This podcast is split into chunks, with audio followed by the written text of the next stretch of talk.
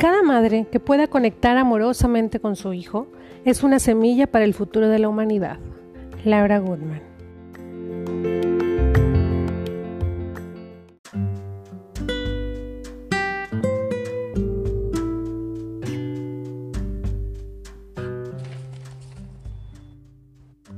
Dos de la mañana. Por fin logro conciliar el sueño luego de dar de comer a mi recién llegado hijo. 2.40. Escucho un llanto que pareciera estar a dos centímetros de mí. Es la demanda de este pequeño que acaba de dormir. Oh, bueno, eso pensé que pasaría después de alimentarlo. ¿Que no los niños solo comen y duermen? 3.20 de la mañana. Vuelvo a conciliar el sueño, pero es un sueño superficial, muy ligero. Me doy cuenta que es atento a las necesidades del otro. Me siento cansada de noche tras noche similar, donde el dormir se ha convertido en un lujo. Bueno, eso he escuchado. Aún no sé para quién lo es, pero sé que así lo dicen. Y así avanzan los días, los meses, los años, y esas dormitadas se vuelven un estilo de vida. Si no es porque el bebé tiene sueño, es porque tiene hambre, porque le duele el estómago, porque tiene cólicos, porque quiere que lo cargue, porque...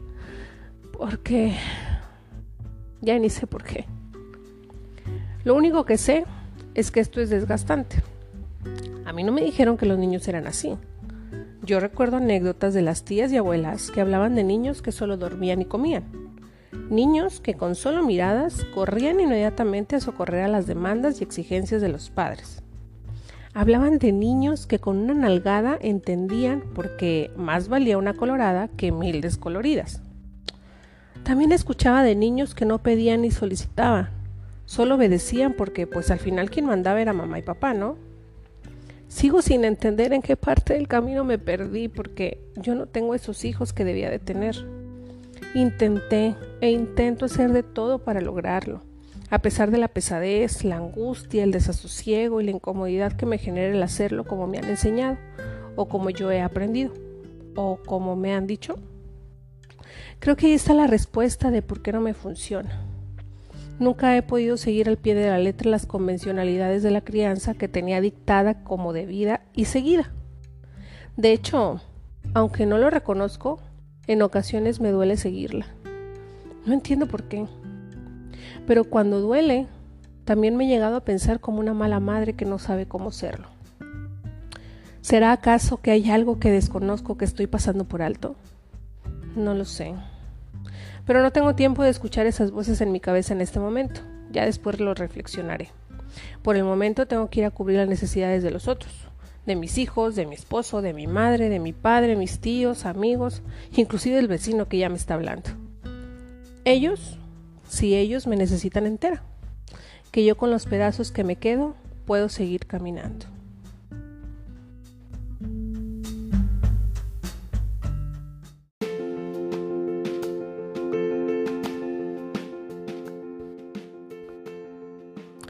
Me atrevo a asegurar que te identificaste con cada palabra que escuchaste. Y no es para más, mamá. Todas hemos tenido esa sensación de vacío alguna vez. Es difícil dar respuesta a necesidades de los demás si no comenzamos a ver las nuestras primero. Y eso no significa que dejarás de importarte por lo que suceda a los demás, sino que el identificar lo que tú necesitas o necesitabas te ayudará a conectar con tu pequeñito. Nos han hecho creer que los niños no requieren de brazos y abrazos, solo de comida, de cambio de pañal y de horas de sueño. Entonces, ¿qué sucede cuando se rompe con esta triada de necesidades básicas? Simplemente se rompe la realidad del discurso que nos hemos creído propio. Desde que nacemos, estamos a la expensa de lo que el mundo cree de nosotros mismos incluso antes de nacer. Somos seres sociales que construimos nuestra realidad con los ojos de los demás, como padres, vamos moldeando a nuestros hijos con experiencias que son fruto de las experiencias que nosotros mismos vivimos, moldeados a su vez de nuestros propios padres. Y haciéndolo aún más complejo, esa realidad viene moldeada de nuestros abuelos.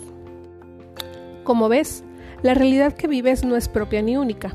Es una construcción sumamente compleja que contrapone sus bases con lo que actualmente se ha estudiado y aprendido del desarrollo del niño. Sí, efectivamente, los bebés son sumamente demandantes, pero no porque haya algo mal en ellos. Son demandantes porque son los únicos seres limpios que instintivamente buscan respuesta a lo que necesitan. Desafortunadamente, ha nacido en un contexto que silencia los instintos que si el biberón cada tres horas, que si el pañal aún le aguanta, que si tiene que ir a la escuela para socializar con otros niños, que si necesita un hermanito para jugar, que si una mascota no es adecuada para él, que si los pies descalzos, en fin, todo eso que los adultos marcamos como necesario para ellos. Y eso es lo que hace difícil el proceso de criar. Sin darnos cuenta, como madres y padres, no estamos disponibles para las necesidades de nuestros pequeñitos, tengan la edad que tengan. No porque no lo quiera, sino porque verdaderamente no sabemos cómo hacerlo. Esto no significa que es imposible. Entonces, ¿cómo podemos hacerlo? Es tan sencillo y complejo a la vez, porque tenemos que conocer nuestra historia personal.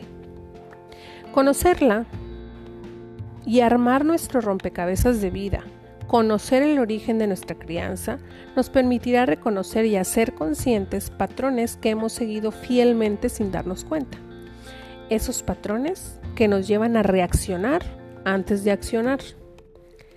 Dicen que si no conoces tu historia, estás condenado a repetirla. Y en la llegada de los hijos y su crianza es donde más se repite eso que dijiste que jamás harías. No te sientes culpable ni mala madre en esos momentos. Al contrario, Apláudete mujer, pues es el comienzo para el cambio. Es el comienzo para reconocer todo eso que está oculto y que salta a la mínima provocación como un botón de pánico que se activa ante la amenaza del no saber qué hacer. ¿Y esto qué tiene que ver con las necesidades de los pequeños? Nuevamente es más sencillo y a la vez complejo de lo que parece. ¿Cómo reconoceré que mi bebé naturalmente quiere estar cargado porque siente el mismo balance que sentía cuando estaba dentro de mi vientre. Si me han hecho pensar que los niños se embrasilan si los cargas. ¿Cómo reconoceré como natural la necesidad de alimento a libre demanda si lo que sabemos es que los bebés comen cada tres horas? ¿Cómo reconozco como natural la necesidad de contacto frecuente de nuestros pequeños con besos y abrazos si aprendimos que con mano dura se educa a un niño, si no se saldrá del carril? Todo esto, mami, es consecuencia de lo que aprendí que se hacía como padre y madre. Pero ojo, no significa que comenzaré a culpar a mi familia de lo que han formado en mí. Conocer de dónde venimos nos ayuda a tener el conocimiento del origen de mi actuar, para así transformarlo e integrarlo de una forma reaprendida. Pero ¿y eso cómo se hace? Bueno, pues hoy en día existen muchas plataformas de información que nos brindan el conocimiento a fácil alcance. Sin embargo, de tanto que hay también puede ser confuso. Buscar ayuda es el mejor camino para reconstruir tu historia de vida. Puedes buscar alguna asesoría en orientación en la crianza que te ayude a descifrar estos patrones que son inconscientes e integrarlos a tu nueva forma de criar y así reaprenderla. Si requieres mayor información acerca de cómo se llevan a cabo estas asesorías a orientación, puedes encontrarnos en nuestra página de Facebook Sole Family. Verás que se vuelve más sencillo y convertirá tu maternidad en algo disfrutable. No quiere decir que no sea cansado sin embargo, tu cansancio de verdad estará lleno de satisfacciones.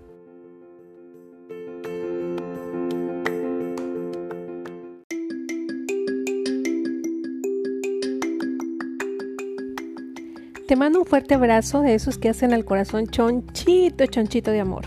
Y nos escuchamos en la próxima edición. Si requieres más información, no olvides visitar nuestra página en www.solefamilcare.com y en nuestro Facebook de igual forma.